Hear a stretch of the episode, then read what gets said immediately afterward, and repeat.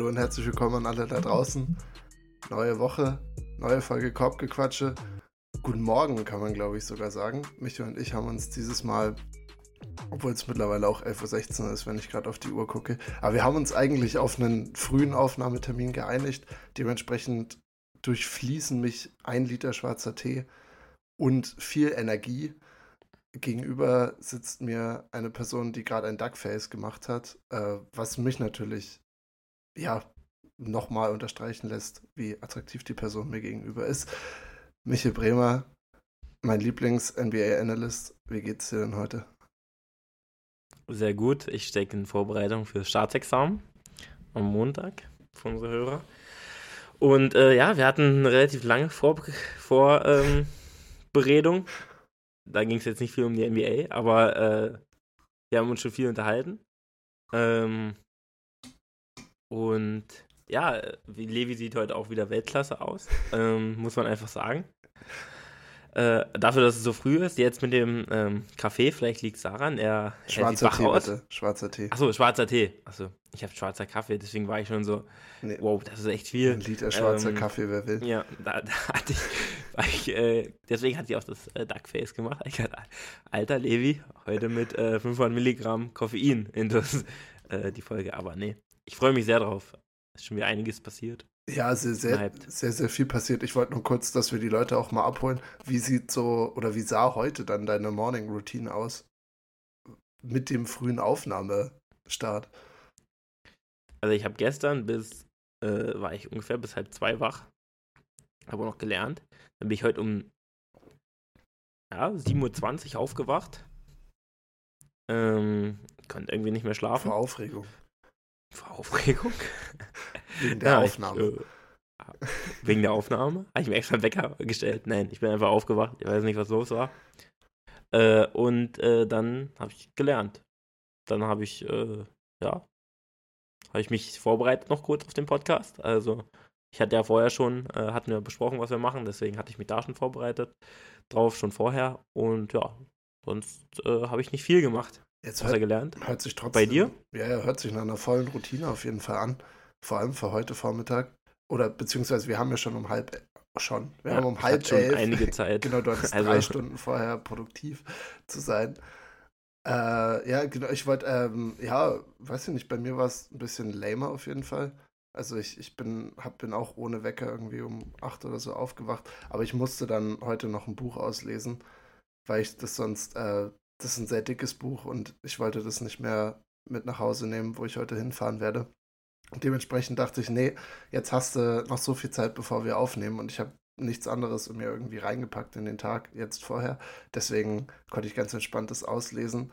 Hab's dann aber ein bisschen verkackt und musste noch während der Vor Vorbesprechung frühstücken und so, äh, was du ja dann auch gesehen hast.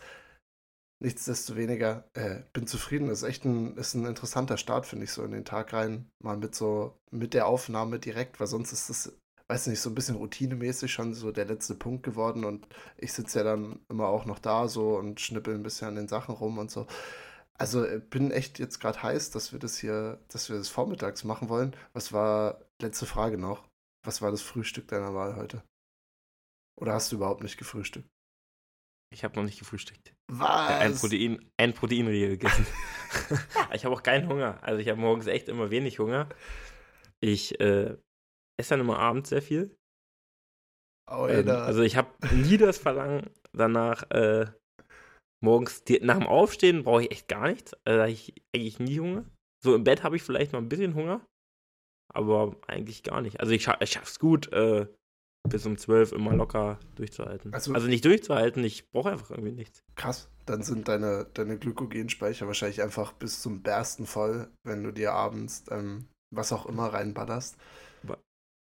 Auch wenn wir morgens im Studium Schwimmen oder so hatten, ich bin da immer auf leeren Magen hin. Und dann, also gar keine, gar keine Probleme gehabt. Obwohl ich das auch noch einsehe, muss ich sagen, weil wenn du gleich morgens Sport machst, dann müsstest du ja eigentlich zwei Stunden vorher essen und das ist meistens dann einfach viel zu früh, weil, weiß ich nicht, wenn du so auf einer halben Stunde Frühstück dann ins Becken reingehst, so ich glaube, dann werden die Bahnen relativ schwerwiegend. Also Ja, machst du die Bleiente. Also, da, da sind die, die Kraulzüge am Ende dann auch nicht mehr so gut und, und man hat nicht mehr die Dynamik im ganzen Körper auf jeden Fall. Ich wollte noch ganz kurz eine kurze Story erzählen. Ähm, du siehst hier, ich zeige gerade drauf hinter mir, ein relativ großes Paket. Ich, ich, ich habe mich schon gewundert, dass du also wir haben die ganze Ich- Vorbesprechung nicht einmal über Basketball geredet, aber du hast es nicht angesprochen. Willst du wissen, was es ist? Ja, ich hab's gesehen. Wir hatten sehr viele spannende Themen in der Vorbesprechung. Stimmt, ja, stimmt. Und ich hatte, ich wollte es auch ansprechen, aber dann kam wieder was noch Interessanteres. Ja, ich will es unbedingt wissen. Ja, okay, also, es kam gestern kam ein Paket an, hier für mich, und der Postbote war sehr entnervt und meinte, oh, im Stockwerk unter dir, also im dritten Stock, ist gerade keiner zu Hause. Ich habe aber ein Paket für die und es ist ein bisschen größer. Könntest du das nehmen? Und ich so, ja klar, die können ja dann klingeln oder so. Dann fährt er wieder runter, kommt hoch und es ist wirklich ein riesig großes Paket und es ist eine Matratze. Und alle, die schon mal eine Matratze hatten, wissen auch, dass das Ding 400 Kilo schwer ist. Das heißt, es steht jetzt und dieser Raum, wo ich gerade aufnehme, ist jetzt auch nicht hypergroß. Das heißt, so ein Viertel des Raumes ist gerade einfach ein, eine riesige zusammengerollte Matratze. Plus, ich dachte ja eigentlich, okay, da ist die Person heiß drauf so. Das, das wurde gestern Mittag geliefert. Es ist jetzt 24 Stunden später und es kam auch noch nicht mal so ein, hey, äh, ich bin dann und dann da, wie sieht's denn aus? Das heißt, wir haben jetzt hier einfach eine Matratze rumzustehen. Vielleicht hat der Postbote auch vergessen einzutragen, dass, wo er es abgeliefert hat, aber ich bin jetzt mal gespannt. Ich weiß nicht, wie ich weiter verfahren soll. Mhm. ähm, ja, du kannst eigentlich nichts machen. Also, du musst warten. Würdest du die Matratze irgendwann einfach, also sagen wir, die ist jetzt einen Monat hier, würdest du sie einfach Nee. benutzen? Ah, ist, ist eine schwierige Sache. Kennst du deine Nachbarn? Überhaupt nicht. Also es ist eine WG, es sind junge, es sind junge Menschen. Ich habe zweimal mit ihnen im Gang geredet.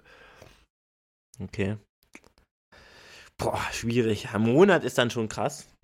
Weil ich meine, klar, die können mal im Urlaub sein. Oder das kann wirklich, das passiert bei uns. Wir haben hier einen Riesen, also gibt auch mehrere Eingänge, deswegen gibt es hinten jemanden, der heißt die schmeißen die Briefe einfach immer von ihm bei mir rein. Du heißt Bremer. Ja, okay. Aber ich, ich habe da auch schon äh, Gehaltsabrechnung von ihm aufgemacht, alles Mögliche. Weil, dann guckst du kurz mal nicht drauf, dann guckst du rein. Äh, aber der Kollege ist ganz cool. Und was verdient er so? Überdurchschnittlich auf jeden Fall. Okay, okay. Also hat, musste auch eine Familie hinten versorgen. Also äh, ist ein Familienvater. Aber guter Mann. Also er hat eigentlich schon viel geleakt von ihm, aber gut. Das wollte ich jetzt gar nicht. Ja, Ja, also Fall. muss ja, mehr, mehr wissen wir ja gar nicht. Ich hoffe, er hört den Podcast.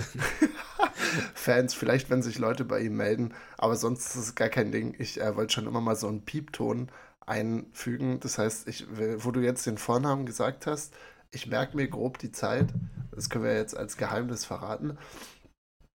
Und dann, dann blieben wir das einfach. Was hältst du davon? Ich, ich, ich freue mich drauf. Ich bin heiß. Ja.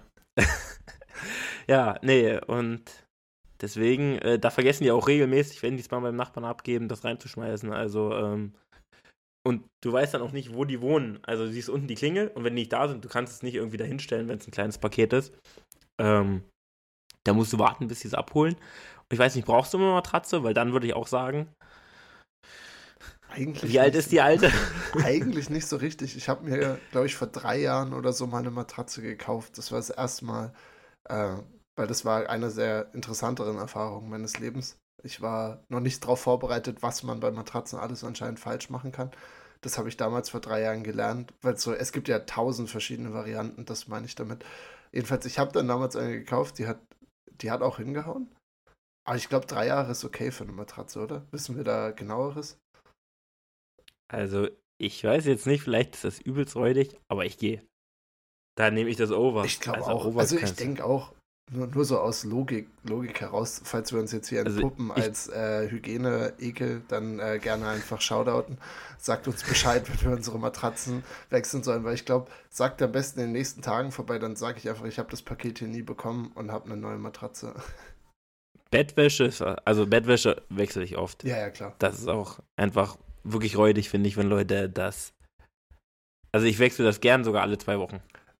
Habe ich auch irgendwann, ich, ich weiß, dass ich mal einen Artikel, äh, weiß, ich weiß nicht mal, was das war, ein Artikel oder ein Beitrag oder irgendwas mitbekommen habe, wo es darum ging, wie oft man das wechseln sollte. Und im Endeffekt macht es ja auch Sinn, weil das ist ja wie Klamotten eigentlich so. Und das heißt, zwei Wochen ist, glaube ich, schon, es ist einfach das, was irgendwie sein muss. Ich hatte aber auch schon lange Diskussionen mit Leuten darüber, die das anscheinend nicht machen. Also ich kenne Leute, die da, die einmal im Jahr ihre ja, ja. Wechseln, also oder halbjährig. Das ist ähm, krass. Finde ich auch ganz schön räudig dann irgendwann. Also selber, man kennt es, man hat es mal, man macht also ich mache es jetzt auch nicht immer alle zwei Wochen, aber schon, ich versuche es auf jeden Fall. Aber wenn das dann mal so die dritte Woche, ich fühle mich schon ein bisschen räudig, muss ich ehrlich sagen man muss, ja, es gibt ja auch darüber hinaus mal kein geileres Gefühl als ein frisches Bett. Also, das, das sage ich den Leuten dann auch immer, die, die dann so tun, als wäre als wäre das so das Ende der Welt, eine Bettwäsche zu wechseln. So, Leute, es fühlt sich einfach fresh an. So, es ist einfach so, das ist, es ist stärker wieder, es ist frisch, es riecht gut. So, also ein neues Bett, auch Empfehlung an alle da draußen. Machen wir eine kurze Empfehlung der Woche. Ein auf jeden Fall neu. Mal einfach jetzt, wenn ihr das hört, mal zieht's ab. Kann, kann nicht so, kann nicht schaden. Einfach mal abziehen, neue Bettwäsche drauf. Einfach einmal frei. Einwandfrei. Kann ich nur plus eins. Man schläft auch besser, es ist wirklich schön. Es ist wunderbar. Ähm, ja, das jetzt hier aus unserem Leben, die ganzen freshen News, die wir euch gedroppt haben, auch äh, vielleicht zu viele vertrauenswerte Informationen von mich jetzt Nachbarn. Das ist jetzt aber egal. Wir können ja mal auch mit NBA-Content einsteigen. Das ist jetzt wirklich, glaube ich, das erste Mal auch, dass wir richtig über die NBA reden, seit inklusive Vorbesprechung. Ich bin ganz heiß. Also da, wir haben uns wirklich, wie gesagt, bisher wenig mit NBA befasst, so im One-on-One. -on -One. Und ähm, das heißt, ihr kriegt jetzt ungefiltert unsere ganzen Gedanken mit. Seit gestern Abend wird auch wieder gespielt in der NBA. Ich hatte jetzt leider noch nicht die Zeit, äh, mir genau irgendwas anzugucken oder so. Ich habe gesehen, waren ein paar geile Momente wieder dabei. Embiid hat irgendwie Jar geblockt. Äh, OKC hat gegen Utah ein geiles Spiel gehabt. Aber ich glaube, darum geht es halt auch gar nicht so richtig, weil jetzt, wo die All-Star-Break hinter uns war, soll, glaube ich, der Hauptteil der Folge darum gehen, dass wir uns in den beiden Konferenzen anschauen, was sind so gerade die Titelanwärter, die realistisch sind. Also es geht wirklich nicht darum, wer ist jetzt gerade von mir aus 1, 2, 3 in den Standings, sondern wen trauen wir am meisten zu, am Ende in die Conference Finals oder sogar die Finals einzuziehen und zu gewinnen. Und davor geht es noch ein bisschen um Buyout Market. Das war ja das, was nach der großen Trade Deadline noch so passiert ist. Beim letzten Mal war da jetzt noch nicht krass viel neu, fand ich. Mittlerweile gibt es schon einige Namen, die auch jetzt rotiert sind und neue Teams gefunden haben. Aber der Buyout-Experte ist natürlich Michel. Deswegen wird der Teil jetzt hier mal von dir abmoderiert werden. Ich bin gespannt. Genau. Ähm, also, es gab, wir hatten ja auch schon über Kevin Love ähm, letztes Mal gesprochen. Sind aber noch einige Sachen passiert und auch äh, relativ große Namen. Fangen wir erst mit dem größten, würde ich an sagen. MVP, ehemaliger MVP, Russell Westbrook. Ähm, war bei Utah dann äh, da rausgekauft worden. Und äh, ist jetzt bei den Clippers. Wir hatten es äh, ja schon öfter angesprochen. Äh, war irgendwie so ein offenes Geheimnis. Er bleibt in LA. Äh, hat ja auch bei UCL gespielt. Äh, Im College. Mit Kevin Love damals. Ähm, und ja, ist jetzt bei den Clippers. Die Clippers und Lu sagen, dass er sich voll entfalten soll. Ähm, und ja, vielleicht kommen wir auf den im späteren Verlauf der Folge noch zu sprechen, aber, oder auf die Clippers allgemein, eventuell. Ähm, aber ich finde, das ist ein guter Pickup erstmal. Ich, ich denke auch, er passt da gut, finde ich, auch in das Team rein. Es sind ja ultra viele Veterans, so. Äh, sie haben jetzt, John Wall ist, glaube ich, ist ja weg von den Clippers und Reggie Jackson auch, ist jetzt bei Denver, habe ich auch gelernt im Zuge der Vorbereitung für diese Folge. Und ich glaube, also so die Rolle, die er bei, also bei den Lakers gespielt hat, da sehe ich durchaus auch unter Tai, tai Lu, dass die Westbrook schaffen zu maximieren. Und wie gesagt, er hat eine Vorvergangenheit auch mit Paul George, haben in Oklahoma City zusammengespielt, damals, wo sie mit Mello so ein kleines Superteam gebildet haben. Und verstehen sich auf jeden Fall auch gut daher, gute enge Beziehungen und so ich glaube eben, Westbrook könnte dem Team, ich weiß nicht, wie viel er ihnen aktiv geben kann, aber er ist auf jeden Fall eine Verbesserung gegenüber dem, was sie sonst halt im Backcourt haben. Sie haben ja immer noch Bones Highland, sie haben noch Terrence Mann. Also sie haben ja, sie haben auch eine ganz gute Kombination, finde ich, die sie dann eben mit PG und Leonard raushauen können. Ja, auf jeden Fall. Ich denke auch, dass ähm, dass einfach die, die Trade Deadline von denen noch rund, also so abschließt quasi. Und ja, genau, das ist, äh, hört man das gerade hier? Hier wird neben mir gebaut. Hört man das? Also ich höre kein Wort. Bei mir war gerade auch Super. ganz schön Alarm. Aber Wunderbar. zumindest so ist dein Mikro, glaube ich, einwandfrei. Super klasse. Ähm, das ist nämlich echt relativ laut. Aber ist egal. Ähm, ne, das hat es quasi abgerundet, die ganze Sache. Und äh, ja, war ja auch ein ganz schöner äh, Hater gewesen, eigentlich von Westbrook. Also ich habe dem echt nicht mehr viel zugetraut, aber ich fand, er hat dann gezeigt in LA, ähm, was er dir geben kann und äh, was halt auch eben nicht. Und das Wichtigste ist, glaube ich, dass er es begreift ähm, und auch akzeptiert. Weil dann ähm, kann das echt ein richtig guter Pickup sein, in meinen Augen. Ähm, und damit würde ich dazu also ich glaube, was halt auch noch der große Unterschied ist bei den Clippers, er hat wirklich viele Werfer um sich. Er kann im Team spielen, wo er einen Big Man hat und sonst nur Werfer oder er kann auch nur Werfer daneben haben. Äh, was bei LA ja nie der Fall war, weil er selber ja auch kein guter Werfer ist. Ähm, und er gibt ihnen halt Passing. Die haben halt wirklich sonst keinen Spieler, der jetzt wirklich ein Passer ist. Also äh, das kann er halt echt gut. Ähm, klar, manchmal trifft er Fehlentscheidungen, aber äh, wenn du jetzt im anderen, im Rest des Teams vermutlich als Ballhändler äh, Terrence Mann oder Paul George, vermutlich die jetzt aber auch, du hast Paul George, guter Ballhändler, aber ist jetzt auch nicht der Creator. Und äh, ja, ich denke, wenn man da seine Rolle ein bisschen dezimiert, kann er da echt effektiv sein. Meinst du, er kommt von der Bank oder wird er starten? Ich, ich hoffe es, aber es klang ja jetzt so, als wenn sie ihn starten lassen wollen über die Zeit.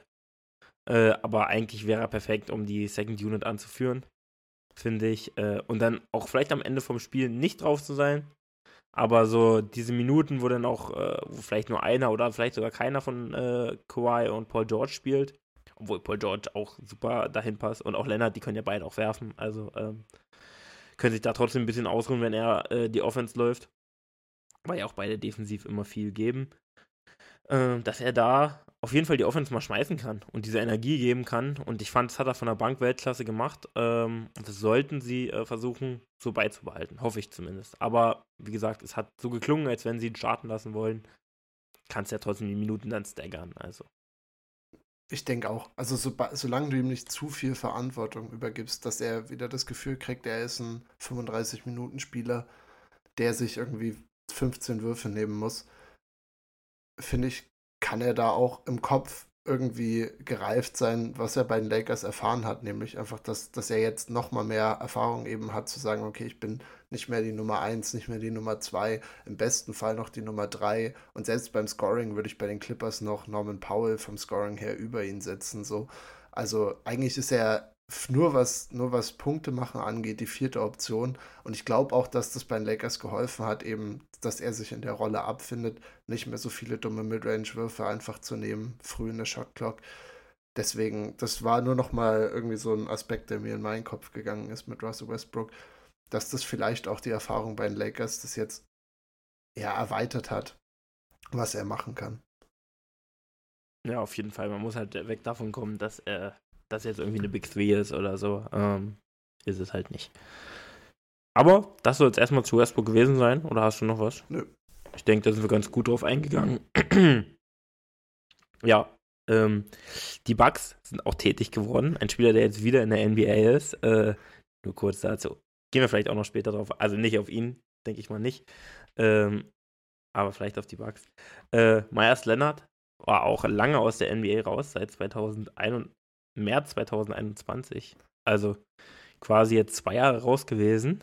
Äh, hat er auch, es war, glaube ich, in einem Stream von ihm, also in einem, ich glaube, er hat Call of Duty gespielt und hat auch ein Antisemit, ich weiß nicht genau, was er gesagt hat, aber es war auf jeden Fall ein antisemitisches äh, Kommentar.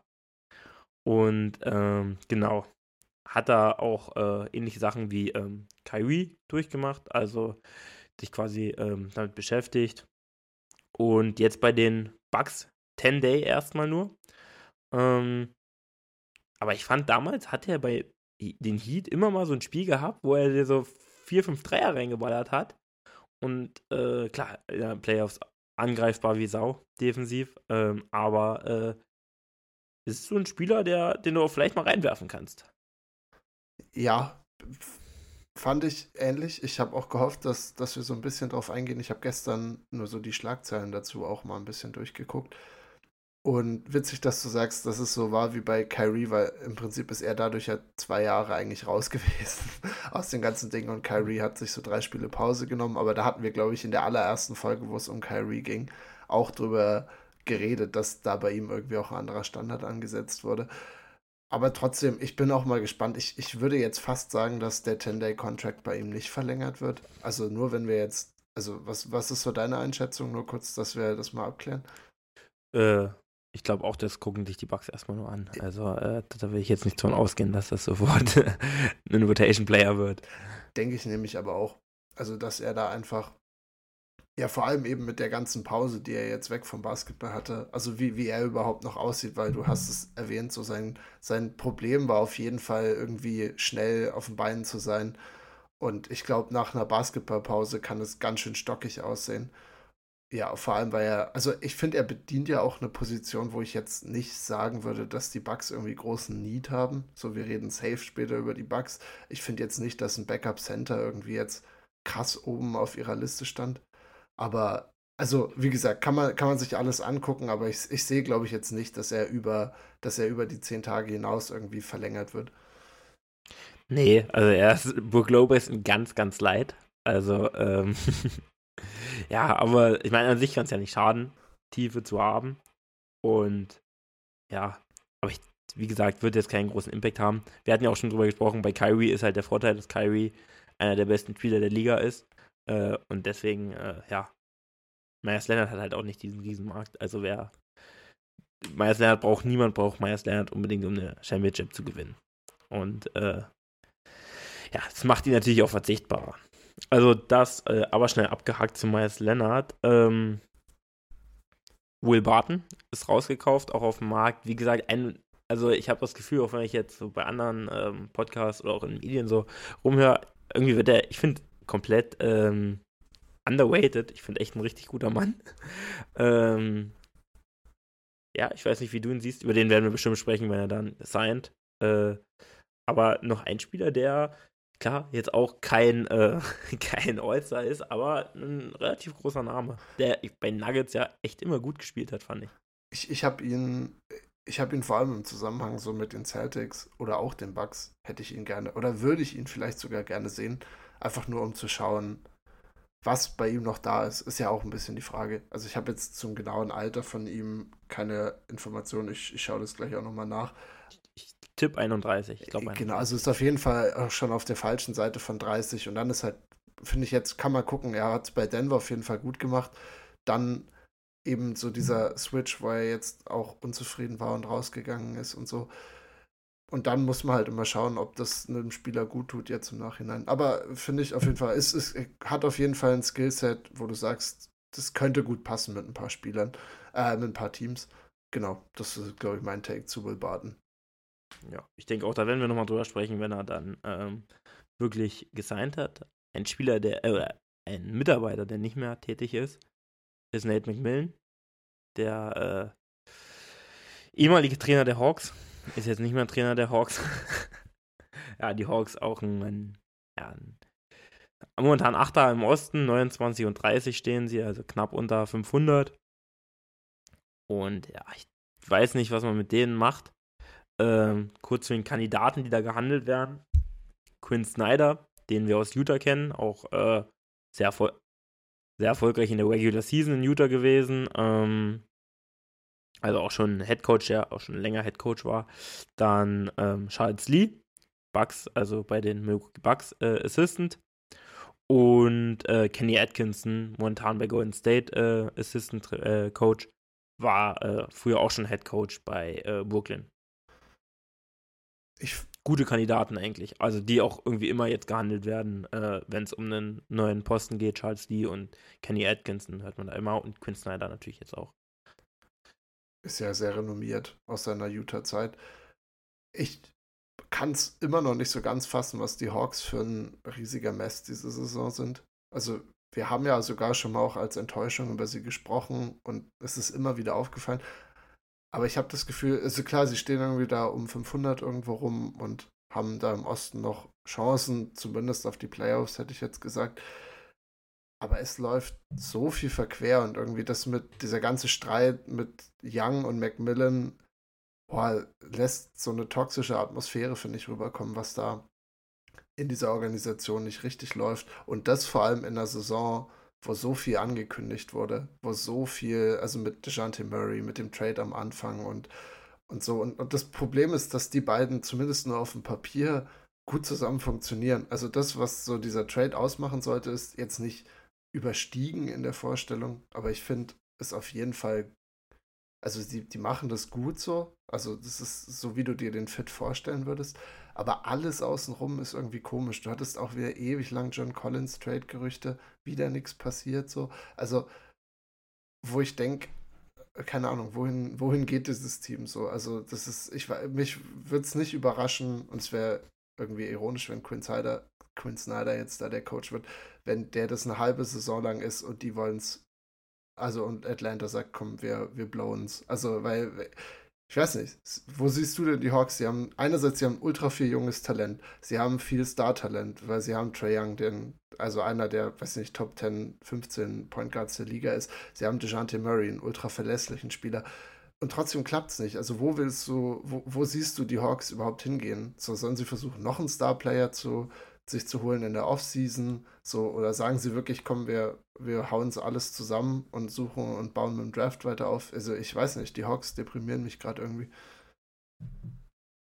Mich auch. Ist jetzt schon der zweite Trainer, wo es auch in Spannungen im Team irgendwie gescheitert ist, auch mit Trey Young. Vor allem auch mit Trey Young. wie er. Äh, Lloyd Pierce davor ja auch schon. Und äh, ja, ich weiß nicht, ob das überhaupt noch richtig was werden kann. Ich weiß auch nicht, ob einer von den drei Kandidaten da in diese, also eigentlich hoffe ich es nicht, weil es ist eine ganz schöne Mess da und äh, hast nach den beiden Sachen jetzt, äh, ich finde beides keine schlechten Coaches. Äh, Nate McMillan mochte ich echt immer gerne. Äh, hat es ja auch am Anfang immer sehr gut gemacht bei den, bei den Hawks. Äh, und da ähm, würden sie vielleicht auch ein bisschen was verbauen, aber ich würde sagen, blow it up, aber ich weiß halt nicht, du musst halt dafür irgendwas kriegen, du kannst nicht einfach deine Jungs dann wegschicken sie sind in einer Kacksituation, muss man ehrlich sagen, finde ich. Also, ich sehe kein Szenario, in dem die irgendwas reißen in den Playoffs. Nicht mal ein Spiel. Äh, vielleicht ein Spiel, wenn Trae Young 60 macht. Äh, aber ansonsten sehe ich da kein Szenario. Also. Vielleicht ist das, was ihnen hilft, so jetzt dieser Coaching Change Bump. Also, es ist halt die Frage, wie langwierig und äh, wie tiefgreifend diese Verbesserung ist.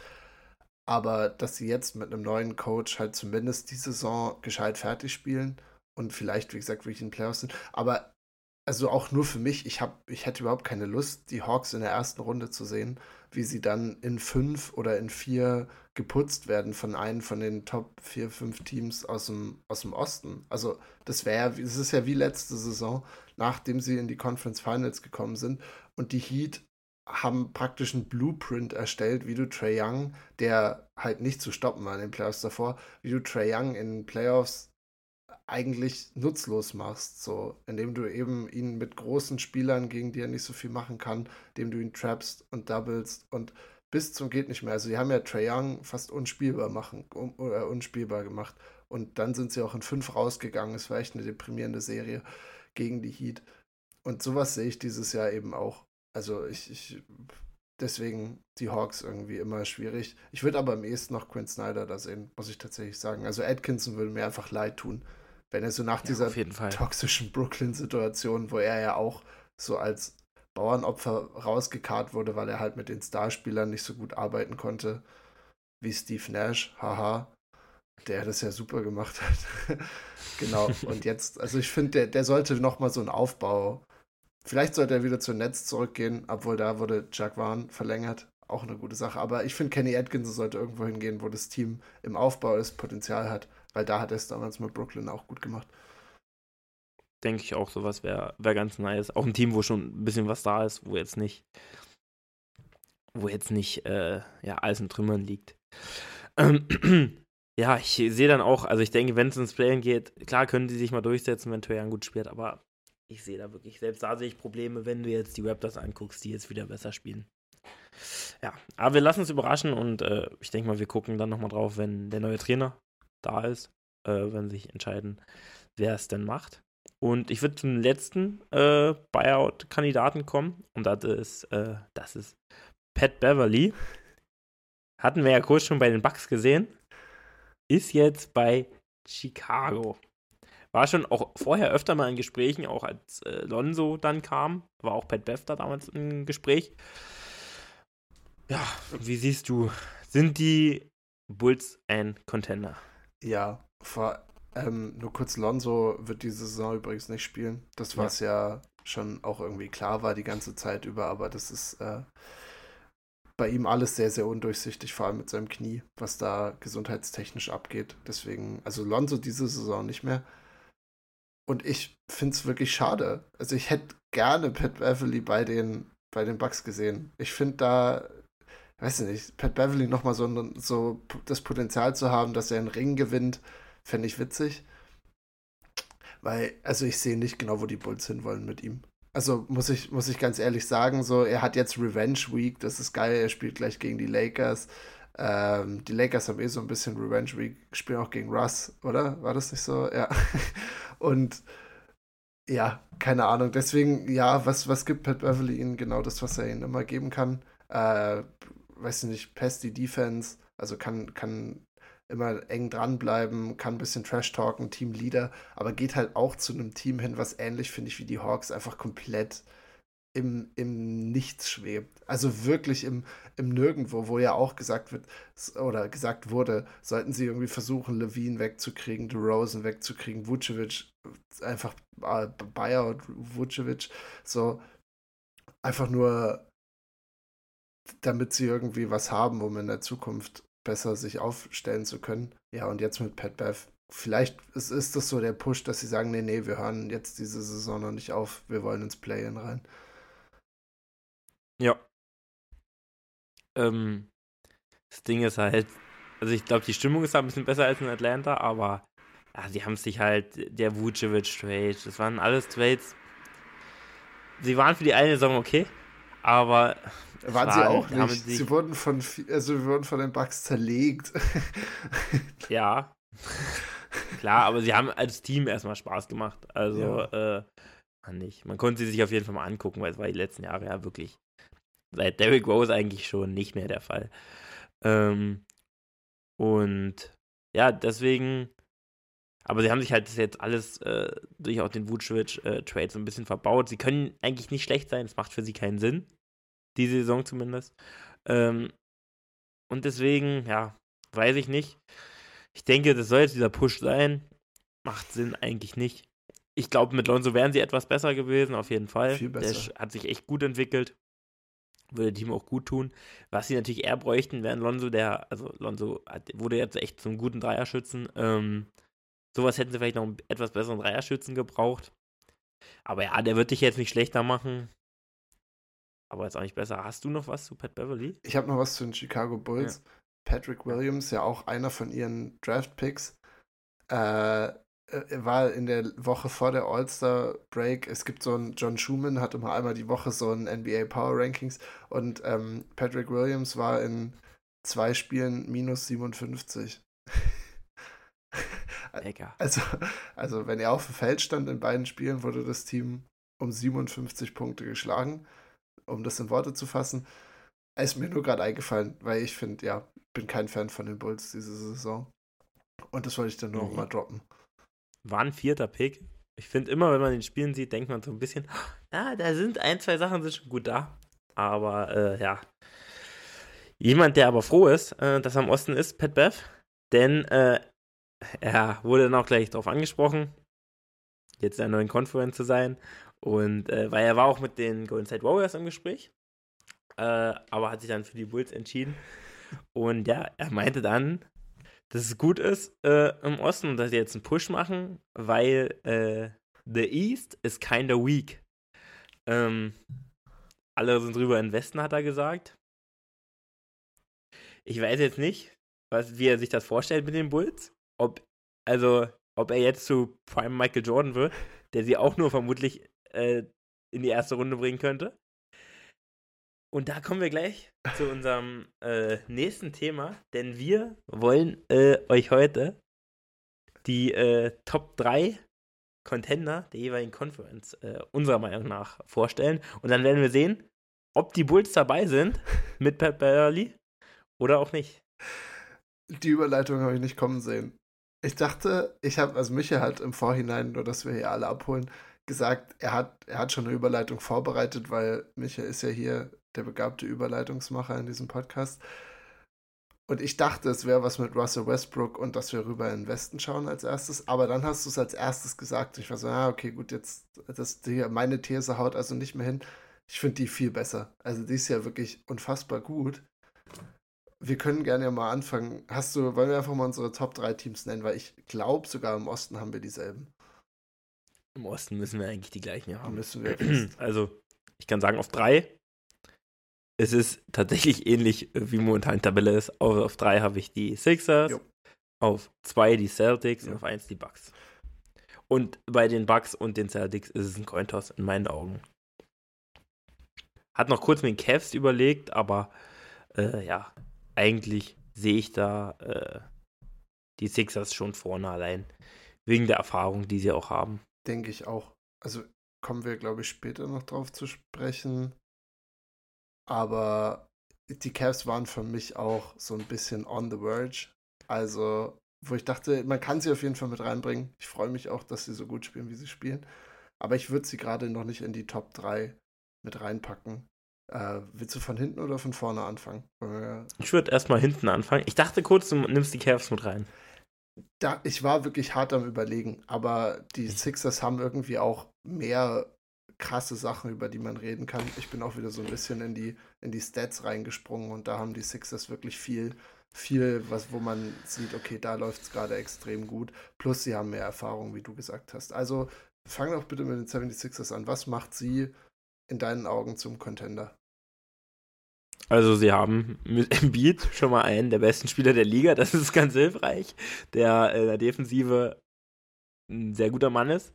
Äh, und in der Offensive auch einfach alles kann. Also, ähm, dann haben sie dazu einen äh, Point Guard mit James Harden, der, ähm, ja, ehemaliger MVP, hat sein Spiel weiterentwickelt, passt jetzt auch besser neben, ähm, neben einem Co-Star. Klar, der damalige Houston, James Harden war vielleicht besser, aber der James Harden jetzt macht es halt auch Weltklasse. Also das Pick and Roll ist auch eine Waffe zwischen den beiden. Und äh, haben dazu noch viele Rollenspieler. Ähm, ich finde, ein bisschen untergehend tut jetzt immer Tyrese Maxi, der jetzt auch nicht mehr, äh, also ein bisschen in Ungnade gefallen ist, äh, weil halt die Anthony Melton auch das echt immer sehr gut macht, defensiv und halt einfach ein bisschen verlässlicher ist.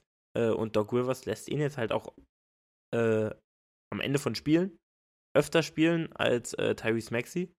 Der sitzt dann oft. Aber das, also was sie halt zum Contender macht, ist, dass sie einfach einen, also Top-Jungs haben und einen absoluten Top-Jungen und dann dann auch immer noch einen Tobias Harris, äh, PJ Tucker kannst du in den Playoffs immer gebrauchen. So ein Verteidiger, auch das letzte Spiel, was ich von denen gesehen habe, da hat er auch wieder verteidigt äh, gegen große, gegen kleine Leute. Das war Wahnsinn. Ich finde, du, du kannst Tucker, das, also, das ist jetzt nicht der Punkt, wo ich anfange, dass der der krasseste ist, aber ich habe mir auch zu ihm auf jeden Fall Gedanken gemacht und du kannst ihn wirklich noch, obwohl er so alt mittlerweile ist, ich glaube, er ist 35 oder 36, und du kannst ihn wirklich noch gegen die besten Offensivspieler der Gegner theoretisch einsetzen. Und gut auch, dass du Embiids Defense angesprochen hast, weil, also dann, dann nur noch mal alle kurz dazu zu motivieren, dass sie sich den Blog von dem Beat gegen Ja angucken. Wahrscheinlich hast du ihn dir auch noch nicht angeguckt. Oder doch? Okay, also selbst also auch wenn man sie sich schon angeguckt hat, ist egal. Embiid ist echt ein äh, immer noch Prime Defender in der, auch in der Zone und so. Deswegen, also Defense bringen sie dir auf jeden Fall. Sie sind, ähm, die Sixers sind Offense und Defense Rating sechste in der Liga. Also nach den Celtics, die Celtics sind ja Top 5 in beiden und direkt die 76ers dahinter. Also auch im ligaweiten Vergleich sehr gut in Offense und Defense. Und ich glaube, das macht sie auch so. Das macht sie auch so gefährlich. Ja, wenn du drauf guckst, sind da auch. Äh, klar, Tobias Harris ist jetzt nicht der beste Verteidiger. Ist jetzt aber auch jetzt keine kein Trey Young, den du da jetzt immer attackierst. Und der Rest des Teams halt auch nicht. Also, ähm, klar sind jetzt ein, zwei schwächere Verteidiger bei, ja, du hast keine Liability mehr dabei. Und ja, ich glaube, dass, äh, ah, ich sehe gerade den Jardank.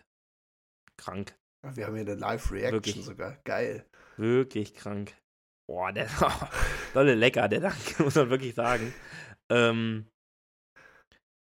aber ja, das äh, kann Embiid natürlich und ich finde auch so relativ leichtfüßig für seine Größe und sein Gewicht. Also macht das auch gegen Guards relativ gut. Und auch gegen, gegen Dreier, also gegen Small Forwards, so Flügelspieler an sich. Klar, ein paar Nachteile hat er als Big Man, aber er kann dir halt auch, er, in der Offensive musst du jedes Mal ein Double Team schicken. Also du kannst, es gibt keinen Spieler, den du da eigentlich alleine auf einer, auf einer Island gegen ihn lassen kannst. Plus, was er noch gemacht hat, vor allem, und, die ganzen Statheads da draußen, weil ich habe mich mal versucht, so ein bisschen reinzulöden, werden wahnsinnig, wie gut Embiid sich da angepasst hat, ist, dass er trotzdem viel weniger in Post-Up geht. Also das war ja früher, er hat immer noch eine hohe Usage Rate, also er ist immer noch so top der Liga, so bei 37 Prozent, glaube ich, wo er also in Plays in der Offense mit eingebunden ist, aber eben nicht mehr dieses Schwere, was er immer macht, weißt du, Körper rein, gegen einen Double Team vielleicht sogar oder gegen den einen physischen Verteidiger von den Gegner und dann im Post-Up, sondern er hat mit Harden einfach einen, der dieses Pick and Roll so gemeistert hat. Also es wirkt wirklich, ich habe mir so ganz viele Clips angeguckt, wo so Highlights von den beiden sind, in wie vielen verschiedenen Arten, weil, weil sie beide alles können, sie das schaffen, Verteidigungen nur mit ihrem Two-Man-Game auseinanderzunehmen, ist so krass. Also es ist wirklich abgefahren und du hast dann eben Harden, der über elf Assists im Spiel hat und du hast einen Beat, der fast 34 Punkte im Schnitt pro Spiel macht. Plus, nur wenn du dir die Pick-and-Roll-Daten anguckst, dann sind sie auch bei, sind sie, glaube ich, das effektivste Pick-and-Roll-Duo der Liga, weil sie 1, weiß ich nicht, fast 1,2 Punkte pro Spielzug machen, wenn sie in Pick-and-Roll gehen, was mit Abstand der höchste Wert der Liga ist. Also, ich weiß nicht, das ist gerade Doc Rivers. Ich bin gespannt, wie, was, also weil wir, weil wir haben ja gesagt, sie sind Contender. Wenn es in die Playoffs geht, dann war es bisher immer viel, kann Doc Rivers sich anpassen. Also, wo, gegen wen haben die Sixers vielleicht Probleme? Also, was ist vielleicht nicht so gut bei ihnen? Beziehungsweise, wo sehen wir sie aber, dass sie andere, also welchen Teams haben sie zum Beispiel was voraus? Den Cavs jetzt zum Beispiel. Also, äh, kurz nochmal auch zu diesem, ähm, was du vorher ja. angesprochen hast. Das ist, glaube ich, gerade James Harden, es hat ihnen immer so gefehlt, dieser Playmaker, der ihnen auch einfach mal ein paar Punkte gibt, die einfach leicht sind. Also er kriegt auch öfter mal jetzt leichte Punkte durch James Harden. Die Andrew Russell guter, finde ich, im Pick and Roll, aber James Harden Maestro. wirklich auch, ja, also der macht das wirklich richtig, richtig gut. Äh, auch wenn er den Gegner auf dem Rücken hat, das sind ja wirklich immer, immer eigentlich Punkte. Und äh, ich finde auch, dass das große Problem, was er macht er jetzt auch schon besser, aber er macht es halt nicht mehr so viel. Wegen, du hast es angesprochen, im Post und dann kam ja oft das Double Team und dann hat er halt oft schlechte Pässe gespielt. Und dadurch äh, konnte man im Beat irgendwie auch in den Playoffs öfter mal ein bisschen ausschalten, wenn man dann gut rotiert hat in der Defense, hat er da auch oft Ballverluste gehabt. Und wer das nicht mehr so oft macht, ähm, weil jetzt Harden den Ball in der Hand hat, finde ich auch deutlich besser. Gefällt mir richtig, richtig gut. Weil ich fand, da war echt immer noch ein großer Nachteil, also eine, die größte Schwäche von dem Beat, sag ich mal, wenn dann das Double-Team kommt und äh, er dann keinen guten Pass rausfindet. Aber zum Beispiel, also, ich hatte schon angesprochen, es gibt eigentlich keine Spieler, die im Beat verteidigen können. Und äh, ich muss sagen, die Cavs an sich, ja, haben natürlich viele gute Verteidiger auch auf Big Man.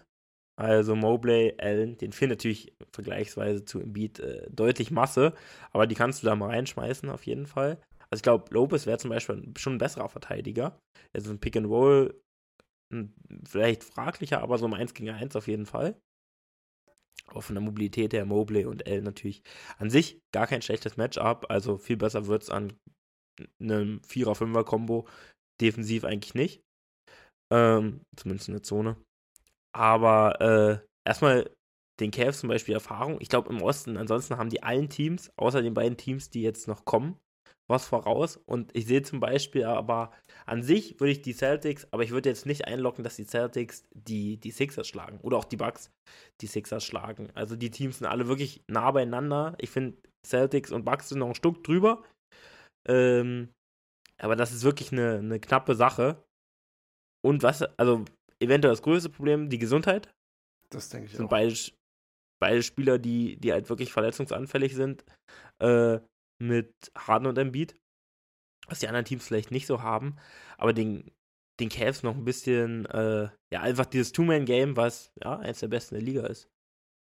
Das denke ich auch. Ähm, die vor allem auch schon so ihre Niederlagen in den Playoffs genommen haben. Ich glaube, also Embiid war noch nie, Embiid war noch nie in Conference Finals, oder? Nee, war er noch nee. nicht. Also egal wie, auch letztes Jahr sind sie ja dann gegen die Heat sogar in 6 rausgegangen, glaube ich, in der zweiten Runde. Äh, deswegen, also die, die, die Sixers, ich, ich bin auf jeden Fall gespannt und ich glaube, wenn sie, ja, wenn sie es schaffen würden, wahrscheinlich auf 1 zu kommen, dann, also wer auch immer, und ich finde es ja gerade sehr knapp und die Sixers haben eine schlechtere Chance, aber das finde ich macht die anderen beiden gerade auch realistisch einfach nochmal ein bisschen wahrscheinlicher für den Titel, weil wenn du auf 1 bist, dann kannst du in der zweiten Runde dieses 2-3-Matchup ver, also einfach, also sofern jetzt nicht irgendwas krasses passiert, aber du kannst einem dieser anderen beiden Teams aus dem Weg gehen bis in die Conference Finals. Und ich glaube, das ist wichtig, weil wenn du zwei und drei bist, dann musst du gegen mindestens zwei von denen spielen. Also und das ist das große Problem. Richtig. Und, und da sehe ich sie, da sehe ich sie eben nicht. Wenn sie, während sie jetzt auf eins sind, genau dann in der zweiten Runde gegen die Cavs oder die Heat oder was auch immer, wer auch immer aus diesem 4-5-Matchup oder so rauskommt, könnte ich mir sehr, sehr gut vorstellen. Also deswegen, keine Ahnung, sind wir hier jetzt auch so ein bisschen mehr Playoff-lastig, weil es soll ja darum gehen, so welchen Weg haben sie jetzt gerade so zum Titel. Und ich auch, weil du Maxi nur noch mal kurz, ich finde es trotzdem gut, dass er von der Bank kommt. Er hat ja auch in Interviews öfter so eingestanden, dass er sich jetzt mit der Rolle abfinden muss erstmal. Aber ich finde, er macht es auch gut. Er war ja auch mal irgendwie Player of the Week in der Eastern Conference, glaube ich. Und deswegen, keine Ahnung, kann er, ist er halt jetzt so ein Sparkplug. Vielleicht ist es das auch, was sie besser macht als letzte Saison. Weil letzte Saison in den Playoffs war er halt die zweite Scoring Option nach Embiid. Und jetzt haben aber Harden und Embiid ihr Spiel so weiterentwickelt, dass sie zusammen viel besser spielen. Und die Pieces außenrum funktionieren halt auch noch. Ja. Also ich denke auch, dass er da eigentlich einen optimalen Fit hat, wenn er dann raufkommt. Und er ist ja auch ein Energiespieler, ein schneller Spieler, athletischer Spieler, der aber auch werfen kann. Da ist eigentlich perfekt dafür gemacht für diese Rolle. Und die Anthony Mate macht das auch sehr gut. Besserer Verteidiger auf jeden Fall, verlässlicher also trifft bessere Entscheidungen. Also Maxi dreht halt, überdreht halt auch oft noch. Und ist ja auch noch nicht so alt. Ich fand das letztes Jahr nee. auch schon krass. Also Maxi war ja, was war der im zweiten Jahr oder im dritten Jahr dann? Ich kann es jetzt nicht mehr genau sagen. Aber für so einen jungen Spieler, der auf einmal in einem Superstar-Heavy-Team wie den 76ers auf einmal so die zweite Option war und zum Teil die erste, wenn Beat auf der Bank war, das ist ja auch eine Art von Verantwortung, die du so einem Spieler gar nicht geben willst. Während halt jetzt einem ähm, James Harden in, seinem, in seiner Karriereleiter, so, dem willst du jetzt so viel Verantwortung geben. Der soll dich ja auch in Playoffs carryen. Und ich hoffe, dass Embiid gesund bleibt, diese Playoffs. Ich hoffe es wirklich, weil sonst sehe ich die ganz schnell. Also so ist es ja mit allen Teams, außer wahrscheinlich hätte ich jetzt bei den Celtics gesagt, aber wenn der beste Spieler rausfällt von den Top 3 Teams jeweils, also sagen wir, Embiid ist der beste bei den Sixers, ist der beste bei den Bucks und Tatum der beste bei den Dingens. Aber ich sehe den größten Drop-off, wenn Embiid raus ist, weil dann wird es schwierig bei den Sixers. Also was ja logisch ist, dass sie dann kein Contender mehr sind, aber es wäre auf jeden Fall schade, weil er hat halt diese Vergangenheit. Ja, klar, aber das sind auch alles Top 10 Spieler. Mhm. ähm, in der Liga. Man sagt immer schnell Top 3, äh, Top 5. Könnte man irgendwie auch bei denen sagen, aber es gibt halt auch viele gute Spieler. Aber also Top 10 Guys sind das auf jeden Fall. Und äh, wenn dir so ein Mann fehlt, dann ja. Ich glaube, also wenn ein Team, egal welches Team, würde das Team nicht in die Finals kommen. Da würden die anderen Teams äh, ja. in der sieben Spieleserie auf jeden Fall schlagen. Also, aber bei denen ist es halt wirklich so. Aber auch bei den Bucks, glaube ich, ähm, die hätten auch große Probleme. Sehr große. Wollen wir, wollen wir gleich zu den Bucks ähm, weitergehen? Ja. Bisschen ungewollte Gerne. Überleitung, aber ich habe eigentlich auf meinem Zettel nichts mehr zu den 76ers zu stehen. Sie, hm. Außer, dass sie noch sehr deep sind. Das sind die drei Teams, das ist mir auch aufgefallen. Alle drei sehr, also Sixers, Bucks, Celtics, alles sehr diepe Teams, die, also jetzt mal keine schwierige Verletzung, aber die jetzt in der Regular Season und so auch eine tiefere Rotation spielen können, auf jeden Fall. Die Bucks auf jeden Fall gerade das heißeste Team der NBA, kann man glaube ich so sagen. Deswegen Coinflip zwischen Celtics und Bucks, aber einfach nur, wenn man sich jetzt die letzte Zeit anguckt, und es ist ja eigentlich wichtig, wie Teams nach März performen. Und wenn man das jetzt nimmt, also die nähere Vergangenheit und nicht wie die Teams im November gespielt haben, sind die Bucks am heißesten. Zwölf Spiele hintereinander gewonnen. Äh, Janis legt in der Zeit 34, 13 und 6 auf. Mit überragender Defense ist damit wieder auch in der MVP-Diskussion drin. Sie haben in der Zeit auch einfach ein krankes plus 10 Net-Rating auf 100 Possessions, also 117er Offense-Rating, 107er Defense-Rating.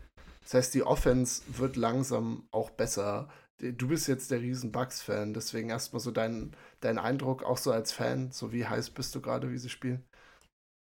Super heiß. Also ich hatte ja wirklich dieses kleine Tief gehabt, äh, wo dann auch Chris Middleton immer reinkam, rausging und es auch echt nicht gut lief. Also auch relativ viele Spiele verloren haben nach dem, dem, nach dem heißen Saisonstart. Und jetzt spielen die wirklich richtig, richtig stark. Also spielen auch guten Team-Basketball. Äh, irgendwie kommt alles zusammen, hat man das Gefühl, auch wenn Chris Middleton immer noch nicht äh, auf dem, nicht ansatzweise auf dem Niveau spielt, wo er halt uns spielt. Weißt du, wie viele Minuten Chris Middleton gerade immer noch pro Spiel macht? Hast du es noch im Kopf? Das hat mich nämlich immer noch schockiert. Maximal 25 würde ich jetzt callen. 19,4. Also knapp 20 Minuten im Schnitt. Das ist immer noch krass wenig. Es hieß ja auch, er hat Conditioning-Probleme. Aber das ist dolle dafür, dass wir, also wir, die, die Teams haben ja noch 23 Spiele, 23 noch. Also wir sind drei Viertel eigentlich durch, durch die Saison im Schnitt. Und Chris Middleton ist bei 20 Minuten pro Spiel. Hätte es jemand vor der Saison gesagt, so, das wäre krass, dass wir Ende Februar noch da sitzen und, und, irgendwie gucken, dass der nicht mal ein halbes Spiel zusammenbringt. Ja, hätte ich, hätte ich natürlich auch nie gedacht. Also, äh, das ist vielleicht auch noch relativ problematisch. Also, dein theoretisch zweitbester Mann in der Offense. Ähm, und auch eigentlich so dein Klatschspieler, dein Spieler, der am Ende doch äh, dann auch viel Verantwortung übernimmt, wenn Janis dann vielleicht ein, zwei Probleme hat, weil er halt keinen Wurf hat. Äh, außer ein Midranger vielleicht. Ähm, aber der, der halt wirklich auch oft schon in den Playoffs äh, gezeigt hat, dass er Klatsch ist. Also gegen, gegen ähm, Brooklyn auch. Also im Meisterschaftsrun. Hat da echt äh, Verantwortung übernommen und hat es dann auch gut gemacht. Ist ja auch ein Spieler, der irgendwie seinen Wurf immer los wird. Und auch eigentlich immer effizient war. Er hat ihn ja Game 6 eigentlich gewonnen. Also auch in den Finals ja. dann gegen die Suns. Er hat, glaube ich, was hat er im Decider? Hat er über 30? Und also ja. das ist ja nicht mehr so, ja, so Roleplayer-Numbers, sondern das ist halt das, was nee. dir ein zweiter Star geben soll. Und das ist er ja.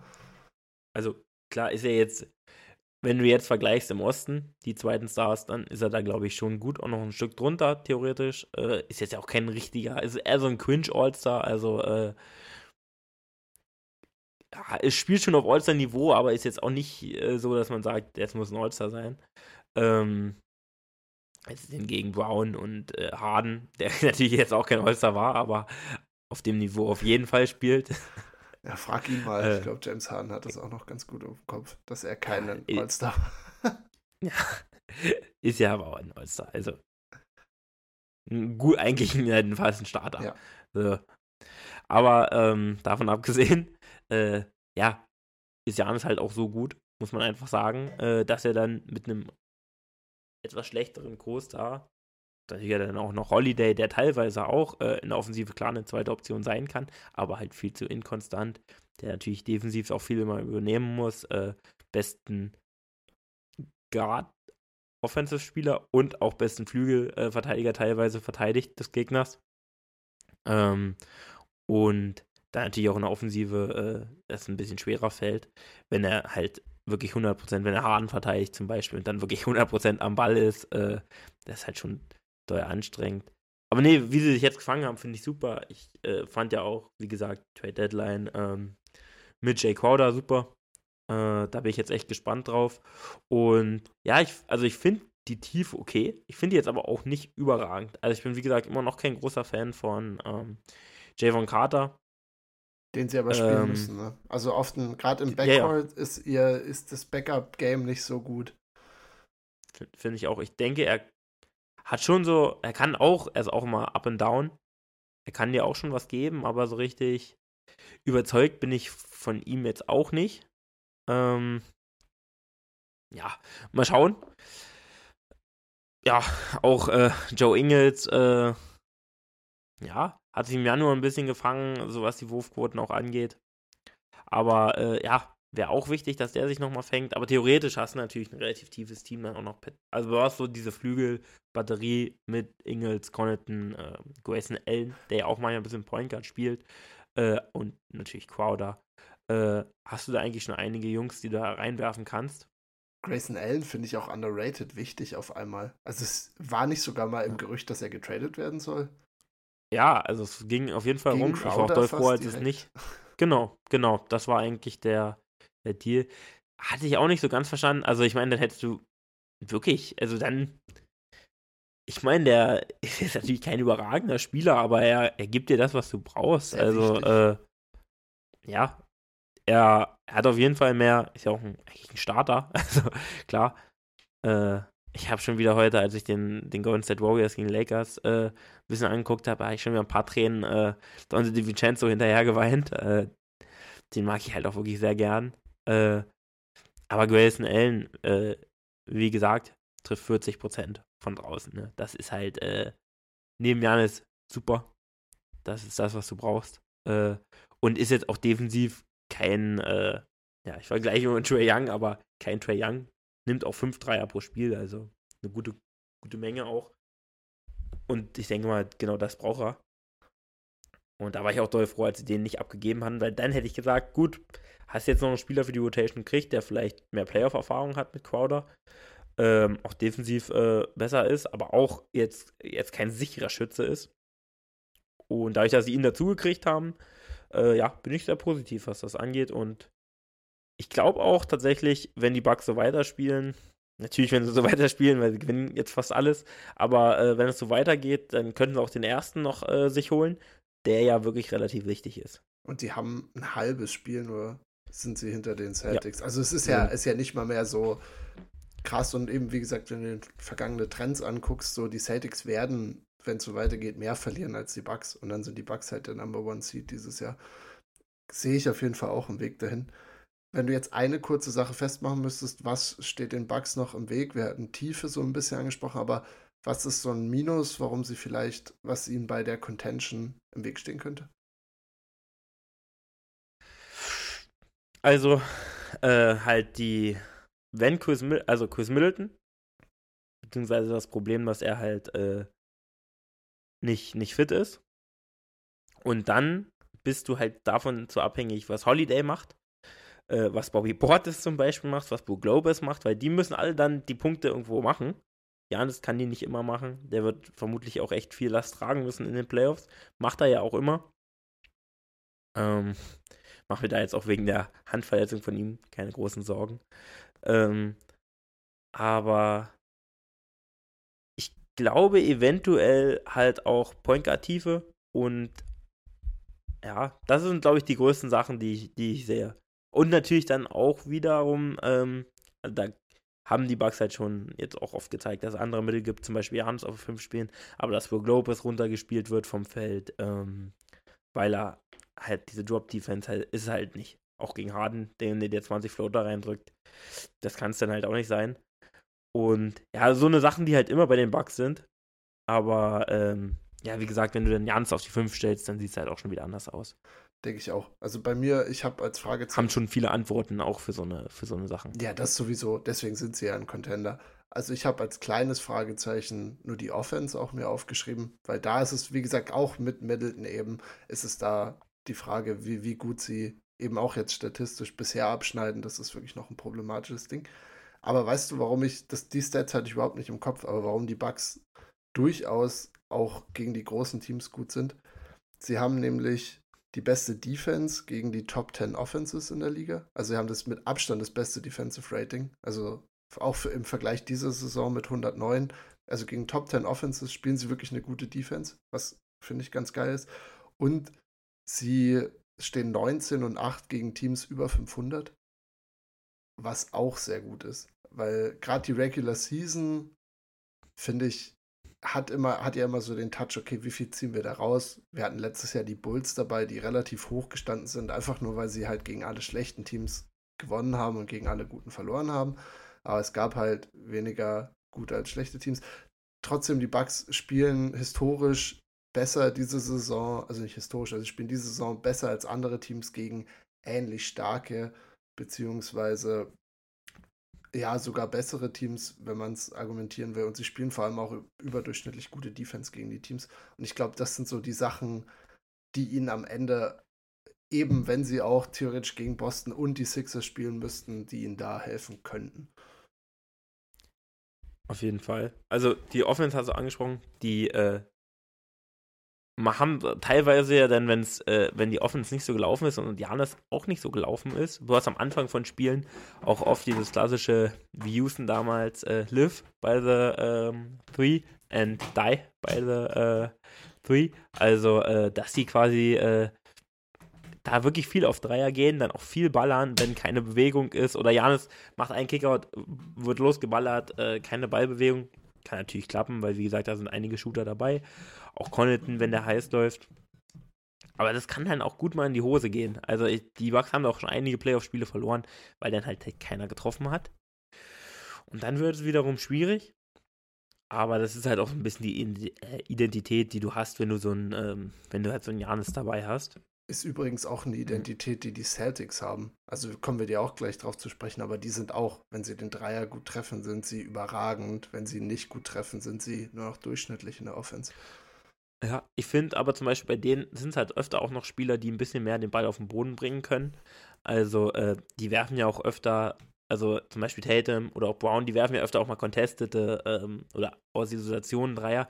Das hat ja eigentlich bei den Bugs, ja klar, Holiday macht das auch mal, Javion Carter macht das auch gerne, hat so ein, hat auch diesen Pat, äh, Pat Beverly Vibe, also ich, verteidige mich, komm, ich nehme das Ding.